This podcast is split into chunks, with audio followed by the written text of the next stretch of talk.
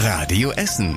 Der Tag in fünf Minuten. Am 8. Juli mit Stefan Weisemann. Guten Abend, schön, dass ihr zuhört. Holsterhausen ist einer der wichtigsten Orte in ganz Deutschland.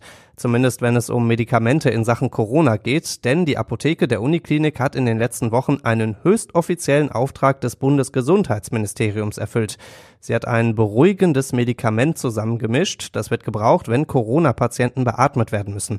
Dieses Medikament ist zuletzt ziemlich knapp geworden, deswegen wurde jetzt ein deutschlandweiter Notvorrat produziert. 4000 Flaschen davon bei uns in Holsterhausen und die lagern da jetzt in Tresoren und gesichert durch Alarmanlagen. Das Ganze ist vor allem eine Vorbereitung auf eine mögliche zweite Corona-Welle im Herbst. Wenn das Medikament dann irgendwo in Deutschland knapp wird, dann klingelt in Holsterhausen das Telefon und der Notvorrat dort wird angezapft. Aber wir hoffen natürlich, dass das Medikament noch ganz lange in den Tresoren liegen bleiben kann. Früher wurde auf Zollverein jede Menge Kohle gefördert, jetzt fließt jede Menge Förderkohle nach Zollverein und die Stadthalle drumherum auch. Katernberg, Schonneberg und Stoppenberg sollen insgesamt 100 Millionen Euro bekommen.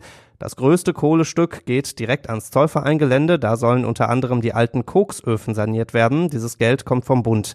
Außerdem soll auch der Barbarossa-Platz in Stoppenberg neu gestaltet werden und auch einige Straßen da sollen schöner werden. Dafür wiederum kommt einiges an Geld vom Land. Bis das ganze Geld bei uns aber aus dem Schacht sprudelt, dauert es wohl mindestens noch anderthalb Jahre.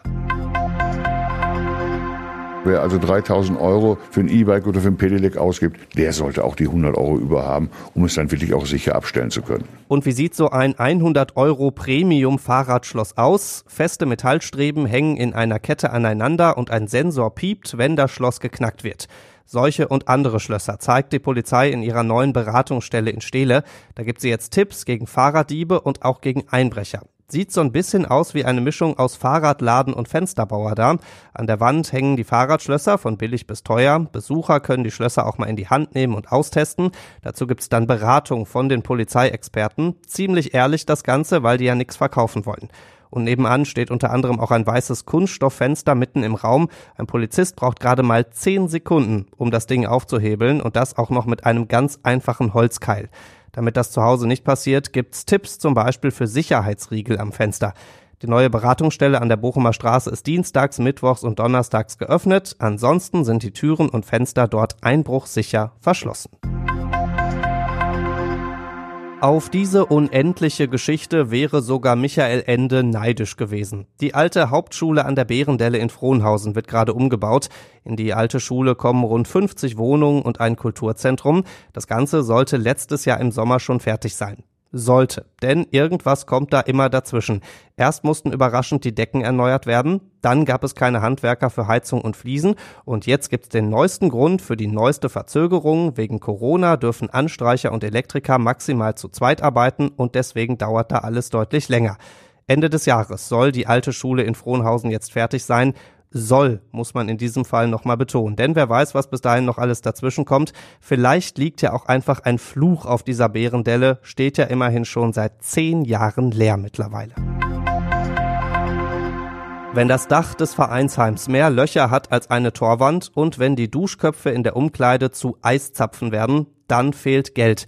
Viele Essener Sportvereine brauchen dringend welches für ihre Anlagen und das bekommen sie jetzt auch. Insgesamt 300 Millionen Euro schießt das Land in den nächsten Jahren in die Sportvereine in NRW.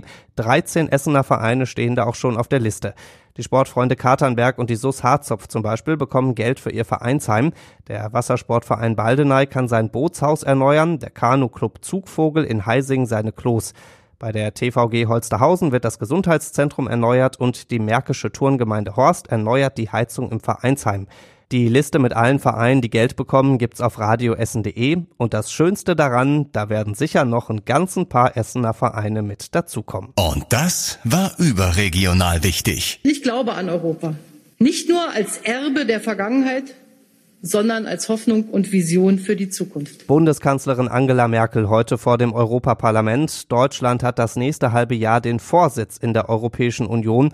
Heute hat die Kanzlerin gesagt, was ihr da wichtig ist, die Grundrechte und die Gemeinsamkeit der Länder.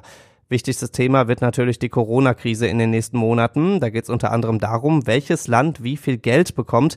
Ganze 750 Milliarden Euro will die EU verteilen. Die Kanzlerin will den Streit darüber noch im Sommer lösen. Und zum Schluss der Blick aufs Wetter. Morgen bleibt's beim herbstlichen Wetter bei uns. Dichte Wolken über Essen, zwischendurch Regen und maximal 17 Grad. So Richtung Wochenende wird's dann aber zumindest ein bisschen freundlicher.